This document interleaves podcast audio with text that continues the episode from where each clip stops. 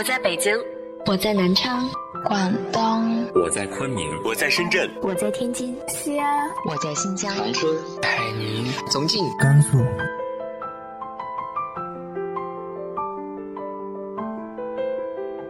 这里是 FM 幺八零八四，昨天的你的现在的未来，我是主播背着吉他的蝙蝠女侠。无论你在哪儿，这里都有我的温暖等你。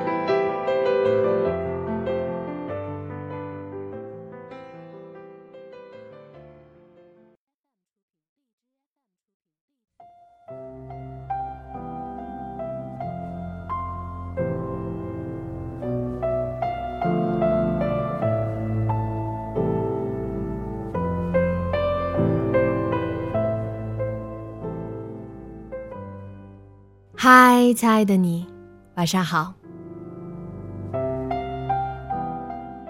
六一儿童节的爱心捐书活动发起之后，得到了大家积极的回应，很感谢各位的支持，我也一定会把后续工作做好，不辜负大家的热情和心意。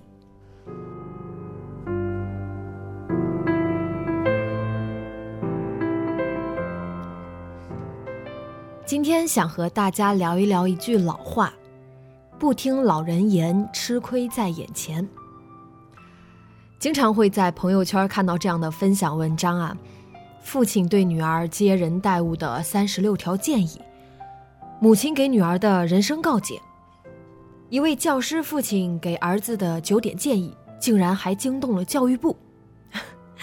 每每看到这样的文章，多半是来自于家里长辈的分享啊。明知道是标题党，但还是会一边嫌弃一边点进去看，然后又不得不承认，有些话确实是话糙理不糙。我最怕听到朋友对我说的一句话就是：“我好后悔当初没有听爸妈的话。”这让我想到我自己，之前在一些节目里提到过我和父亲的关系。来自于父亲居高临下的权威和一直以来对我的惜字如金，让我们并不那么亲密。直到慢慢长大了，准确的说是在一次次碰壁、经历的事情越来越多之后，我才发现，这些年竟一直在实践并印证着他曾对我说过的那些意味深长。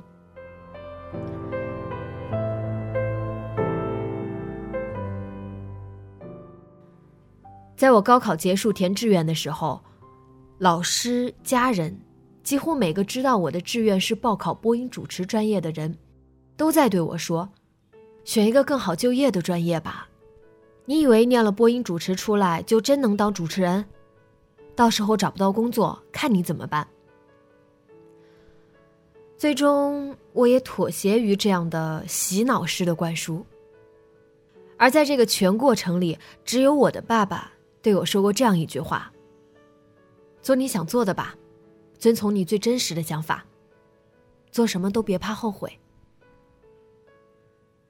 于是，在我走上这条并不那么由衷的路，又辞职想要回归最初的梦想的时候，我把迷茫和困惑投向了爸爸，因为我需要也相信他的肯定。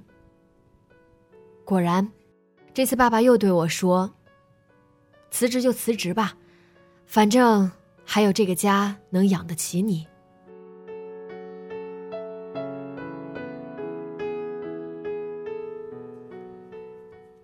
我和老李刚在一起的时候，第一次跟父母交代自己恋爱了，我妈各种刨根问底，我爸却潇洒依旧，轻描淡写一句：“相信女儿的眼光。”就算上大学第一次离家那么远，包括后来一个人在北京打拼，我爸也从来没有给我打过电话，都是通过我妈了解我的生活。没想到打那以后，我爸开始时不时的关注我的恋情。有时候想到一脸严肃的老爸八卦担心的样子，觉得还挺可爱的。直到我结婚了，体验了各种生活琐碎。对婚姻有了全新的认识，才回忆起我爸那段时间突然的关心，那是在言传身教啊。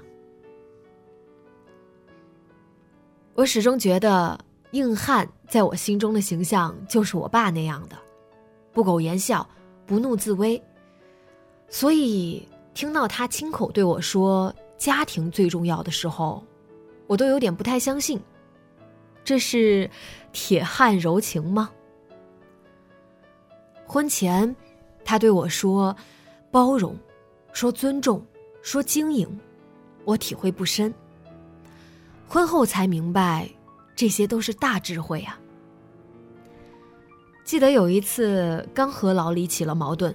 我爸正好给我打电话，我便抱怨起他不懂得拒绝的毛病。在工作上，他确实很上进、很积极，但也因此招来很多分外的工作，让难得的休假都变得忙碌。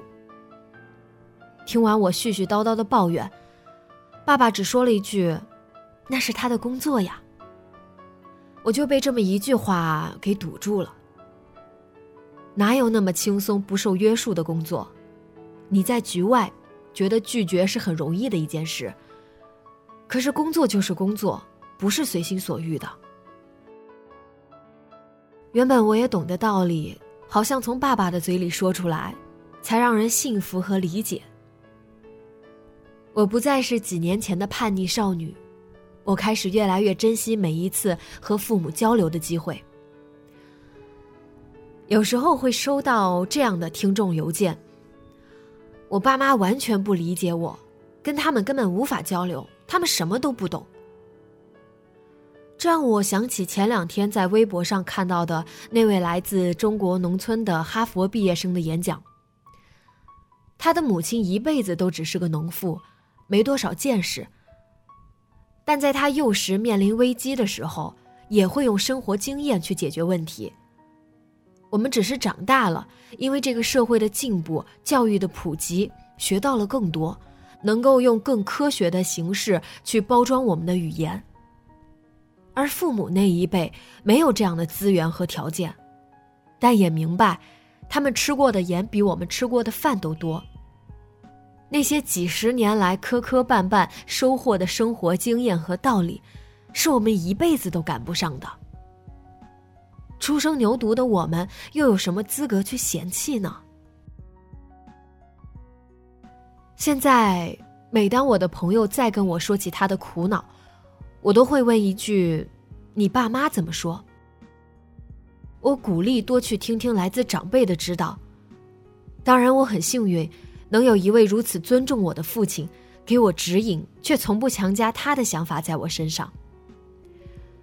也曾见识过一些很偏执、很强势的家长，但既然也知道父母是从爱出发的，那么在坚持和表达自己意愿选择的同时，也去听听爸妈怎么说的吧。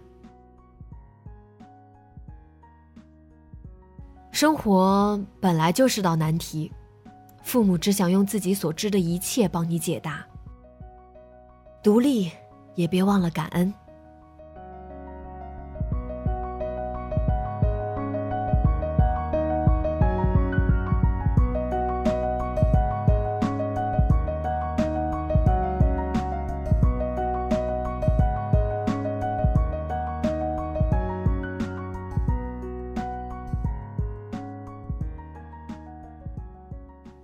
今天的节目就到这里，你有什么来自于父母的那些让你后知后觉的大智慧呢？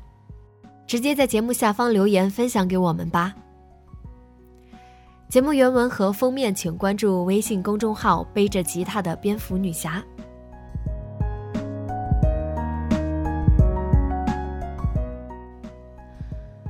今晚做个好梦，晚安。